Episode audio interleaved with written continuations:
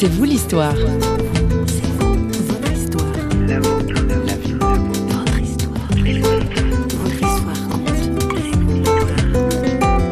En Syrie, des jeunes nous disent, vous nous enseignez à construire des ponts et pas des murs.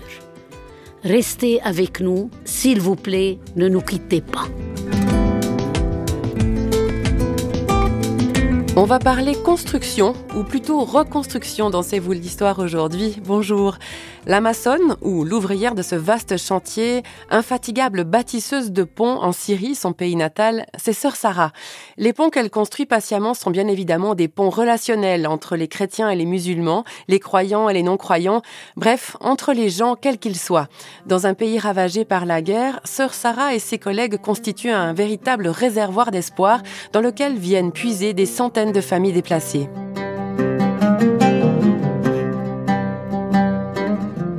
Cours d'un voyage en Europe, Sœur Sarah est passée par nos studios et c'est Christine Raymond qui l'a interrogée et qui s'est étonnée du français impeccable parlé par notre invitée syrienne.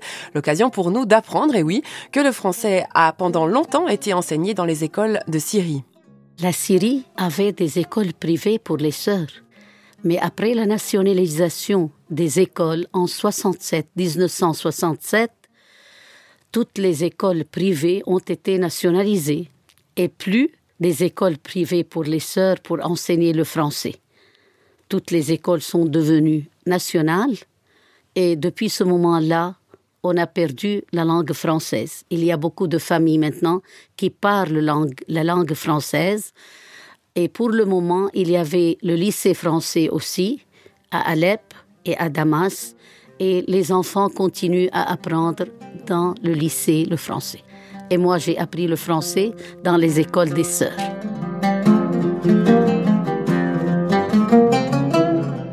Vous avez été au Liban pendant un certain nombre d'années. Oui. Et c'est votre cœur qui vous a ramené en Syrie. Vous aviez de toute façon envie de retourner en Syrie. Bien sûr. Je fais, j'ai fait mes études en, au Liban.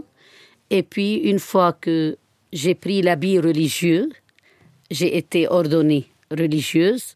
Je suis allée en Syrie pour travailler et déjà ça fait depuis 40 ans. je travaille en Syrie.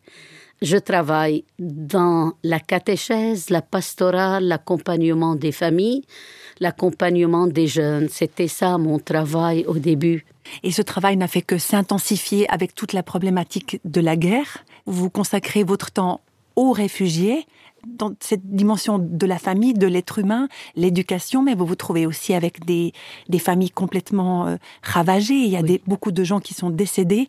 C'est quelque chose de difficile d'accompagner ces personnes au quotidien. Bien sûr, la catéchèse, il y a une autre sœur qui a pris la relève et moi, je me suis consacrée à l'accompagnement des personnes réfugiées et déplacées. Je suis dans une ville où règne le calme et la sécurité à Tartus. Cette ville a reçu autour de 2500 déplacés qui sont venus de partout de Syrie, du nord, du sud, euh, du centre. Ils sont tous venus dans cette région qui est calme. Et depuis 2012, j'ai commencé à être auprès de ces déplacés. D'abord, les personnes déplacées étaient traumatisées. Ils ont tout quitté, ils ont perdu tout, et leur maison. Et il y a des familles qui ont perdu beaucoup de personnes, beaucoup de martyrs. Et c'était dur pour moi. On a commencé à connaître ces personnes déplacées qui étaient dans des asiles ou bien qui ont loué des maisons à très bon marché au début. Mais, mais maintenant, ça devient très très cher, le loyer. On a commencé à faire des statistiques pour les familles. J'ai commencé à rassembler les femmes d'abord. Vous savez, chez nous, il y a plusieurs communautés différentes. Les hommes ne peuvent pas venir avec les, les femmes. D'abord, les familles chrétiennes, on les a accompagnées depuis le début. Mais à partir de 2013, on a commencé à faire des rassemblements pour les femmes qui venaient de partout, qui étaient traumatisés, blessés, et on a commencé à faire un programme d'éducation, de sensibilisation, de conscientisation à l'état réel, actuel. Et ces femmes étaient très contentes. Et puis on a commencé à rassembler les enfants aussi et les jeunes. On a commencé à programmer une session pour les équipes qui travaillent avec ces enfants et ces femmes. Et jusqu'à maintenant, nous continuons à faire ce travail.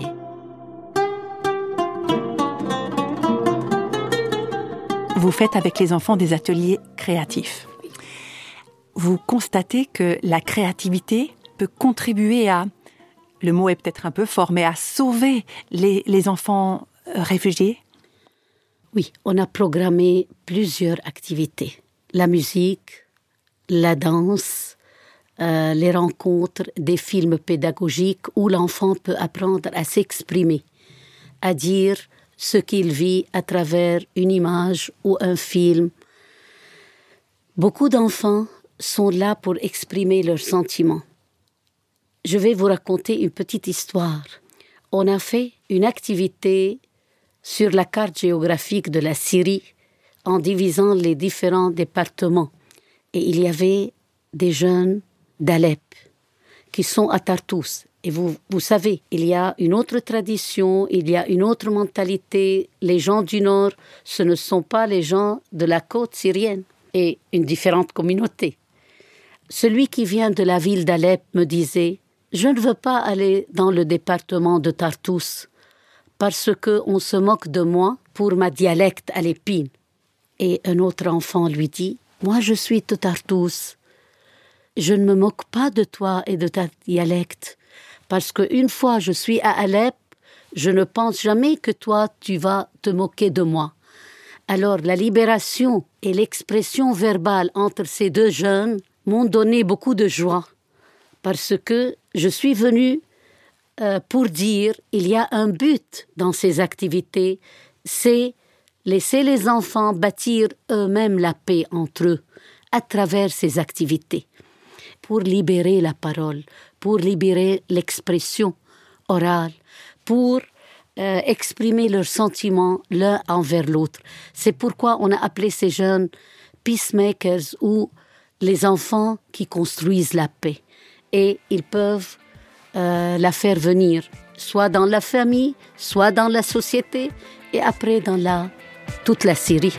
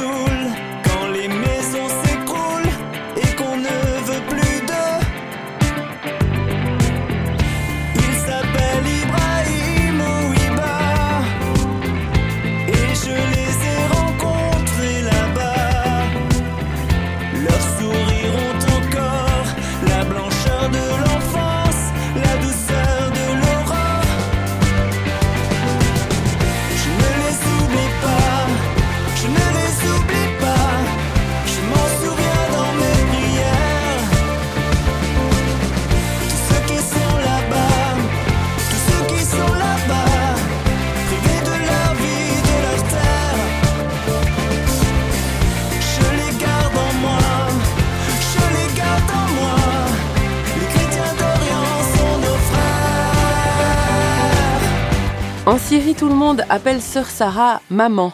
Il faut dire que notre invitée est quotidiennement entourée de beaucoup, beaucoup, beaucoup d'enfants auxquels elle transmet des valeurs fondamentales. Les enfants mélangés de plusieurs communautés, on a autour de 300.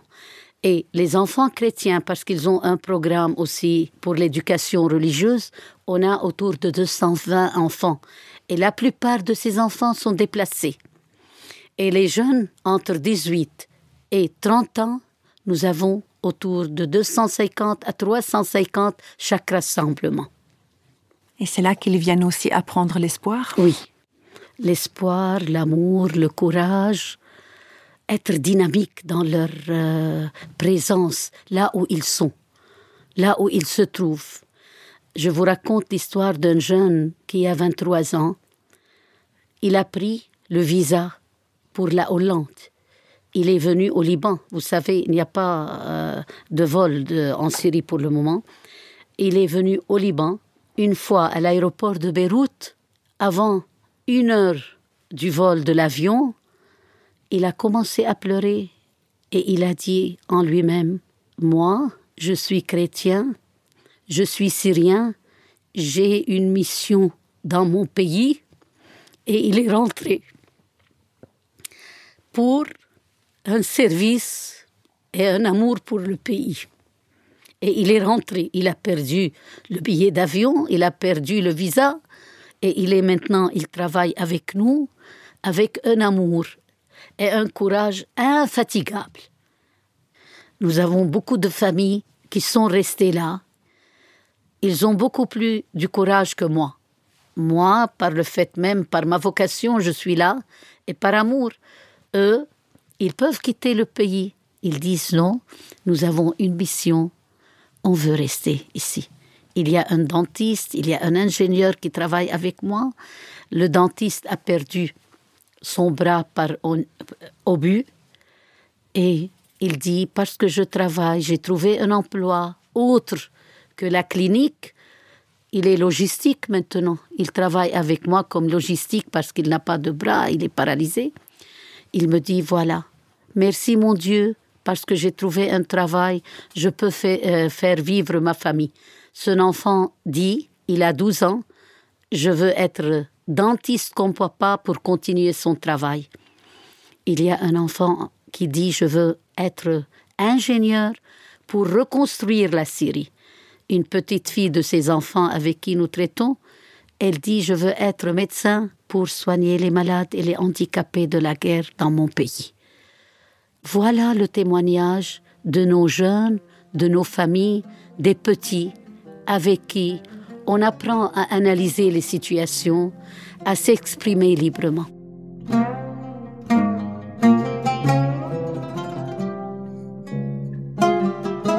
Pour conclure son témoignage, Sœur Sarah a tenu à rappeler au reste du monde l'existence de nombreux chrétiens orientaux dont elle se fait la porte-parole aujourd'hui.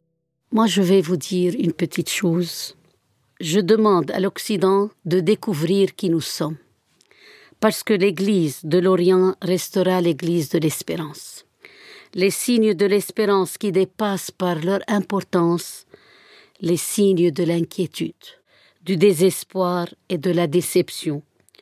Les signes de l'espérance sont suffisants pour nous lancer à pressentir l'avenir. Être le peuple de l'espérance ne signifie pas être dépendant ou rêveur, mais déterminé, confiant et sûr de pouvoir atteindre un avenir heureux et paisible. Nous avons le droit d'être en paix. Nos enfants ont le droit de vivre en paix, d'avoir des jouets, d'avoir des activités, être dynamique pour être créatif, nos enfants souffrent beaucoup. Ils ne vivent pas leur enfance. Alors, aidez-nous par votre soutien, par les masses médias qui fabriquent beaucoup d'histoires. Il y a beaucoup de mensonges dans les masses médias que nous rencontrons. Aidez-nous à voir clair et je demande à l'Occident d'être dans cette ligne-là pour aider nos enfants vraiment à vivre leur enfance et nos jeunes à découvrir leur avenir. Ne pas être dépendant de quelqu'un. Que nous soyons des personnes vraiment aptes à découvrir dans notre pays notre avenir. Voilà.